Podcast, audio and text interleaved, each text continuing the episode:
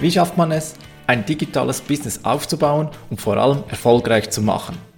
Darum geht es in diesem Podcast. Tipps und Tricks zum Thema Web- und Online-Marketing für ambitionierte Leute mit dem Ziel, ein eigenes Business aufzubauen. Mein Name ist Philipp Bachmann. Willkommen beim Business Puzzle Podcast. Hallo und herzlich willkommen zu dieser neuen Folge des Business Puzzle Podcast. Ich freue mich, dich wiederum hier begrüßen zu dürfen. Es ist jetzt meine vierte Episode und ich kann sagen, so langsam fühle ich mich wohl am Mikrofon. Ich war tatsächlich die ersten paar Folgen etwas nervös und äh, nach und nach legt sich das und ich hoffe, dass ich dadurch auch weniger Versprecher habe, so dass ich dann im Anschluss weniger zu schneiden habe. Ja, tatsächlich, so eine Podcast-Folge äh, ist nicht äh, auf die Schnelle aufgenommen. Klar, das Endergebnis äh, dauert jeweils nur ein paar Minuten, vielleicht 15 Minuten. Aufnahmezeit insgesamt in der Regel das Doppelte und vor allem dann die Zeit zum Schneiden, die übersteigt dann aktuell noch das drei- bis vierfache. Ich befinde mich am Tag 4 von meiner 20-Tage-Challenge. Ich habe mir ja vorgenommen, jetzt 20 Tage lang jeden Tag mindestens eine Folge aufzunehmen, so dass ich dann bestens vorbereitet bin mit einem Stock an Episoden, bevor ich dann tatsächlich live gehe. Geplant ist, dass ich dann jeweils zweimal pro Woche etwas publizieren. Man rechnet, so habe ich mit 20 Folgen etwa zwei Monate vorbereitet und dann möchte ich dann jeweils pro Monat etwa einen Monat vorbereiten und ich denke, dass das dann eine gute Routine ist. Heute möchte ich mit dir über meine Lieblingsbühne sprechen. Letztes Mal war ja eine Form von Lautsprecher das Thema. Jetzt soll es um eine Bühne gehen und da konkret um den Blog. Zur Erinnerung, was ist eine Bühne? Eine Bühne ist in meiner Betrachtung etwas, womit sich ein Unternehmen seinen potenziellen Kundinnen und Kunden präsentieren kann, auf eine Weise, so dass die Kundinnen und Kunden ganz unverbindlich einen kennenlernen und vor allem eben Vertrauen lernen können. Der Blog ist im Jahr 2022 vielleicht nicht mehr die erste Form von Bühne, die man sich denken kann. Viel moderner sind wahrscheinlich YouTube-Kanäle und vielleicht auch die, ein Podcast oder andere Formen von multimedialer Präsenz. Ich schwöre nach wie vor auf den Blog und ich werde in dieser Folge dir sieben Gründe nennen, warum ich immer noch der Meinung bin, dass auch im Jahr 2022 ein Blog absolut empfehlenswert ist. Vorteil Nummer eins: Suchmaschinenoptimierung. Suchmaschinenoptimierung ist ein Thema, mit dem beschäftige ich mich schon seit vielen Jahren. Worum geht es bei Suchmaschinenoptimierung? Nun, man hat zum Ziel, dass man mit der eigenen Webseite möglichst weit vorne bei den Suchmaschinen landet. Allen voran natürlich Google, die nach, die nach wie vor die Nummer 1 Suchmaschine in der Schweiz ist. Warum ist ein Blog vorteilhaft für, eine, für die Suchmaschinenoptimierung?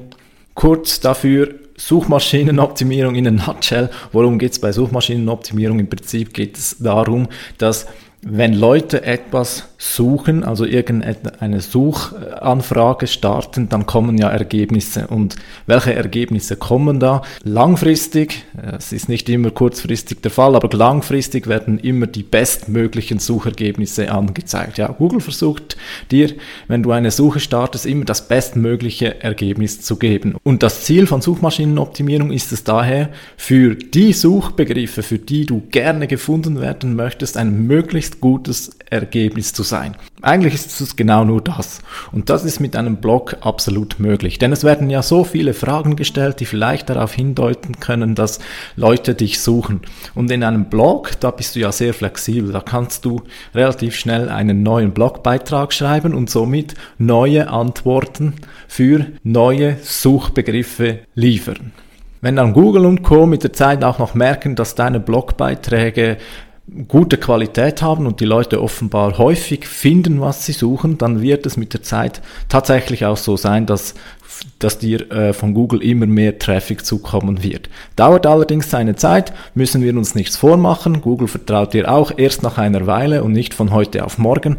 Aber wenn du heute damit loslegst, dann bist du in ein paar Jahren vielleicht in deiner Reputation bei Google so hoch, dass du dann relativ schnell auch mit neuen äh, Blogbeiträgen weit nach vorne ranken kannst.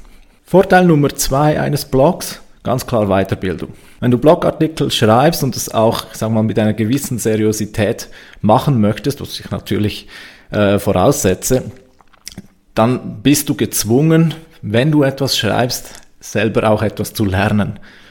Du weißt vielleicht in einem Thema schon relativ viel Bescheid und dennoch, wenn man es verschriftlicht, merkt man manchmal, wo man noch e-, eventuell Lücken hat, wo man noch etwas genauer wissen muss und was macht man? Man googelt und sucht danach. Und man lernt auf diese Weise. Das ist, finde ich, der äh, genialste Effekt eines Blogs überhaupt. Wenn man über das eigene Thema schreibt, dann lernt man in der Regel immer wieder neue Dinge. Und das Schöne ist, meistens fallen einem dann noch ganz viele neue mögliche Blogbeitragsthemen ein, die man auch noch behandeln könnte. Vorteil Nummer drei eines Blogs. Es liefert Content für deine Social Media Strategie. Ah, nicht Strategie, für deinen äh, Social Media Content. Letztes Mal haben wir darüber gesprochen, dass wenn man Social Media betreibt, dass man da auch wirklich regelmäßig etwas posten sollte. Immer wieder muss man sich also überlegen, ja, was könnte ich überhaupt posten, was könnte meine Zielgruppe interessieren. Wenn du einen Blog schreibst, dann werden dir meistens auch en passant noch ganz viele Möglichkeiten in den Sinn kommen, was du jetzt in einer Social Media Kanälen schreiben könntest.